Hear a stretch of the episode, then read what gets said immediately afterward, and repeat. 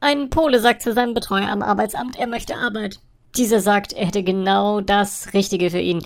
Eine Stelle als Hausbesorger in einer Villa, deren Besitzer verreist sind.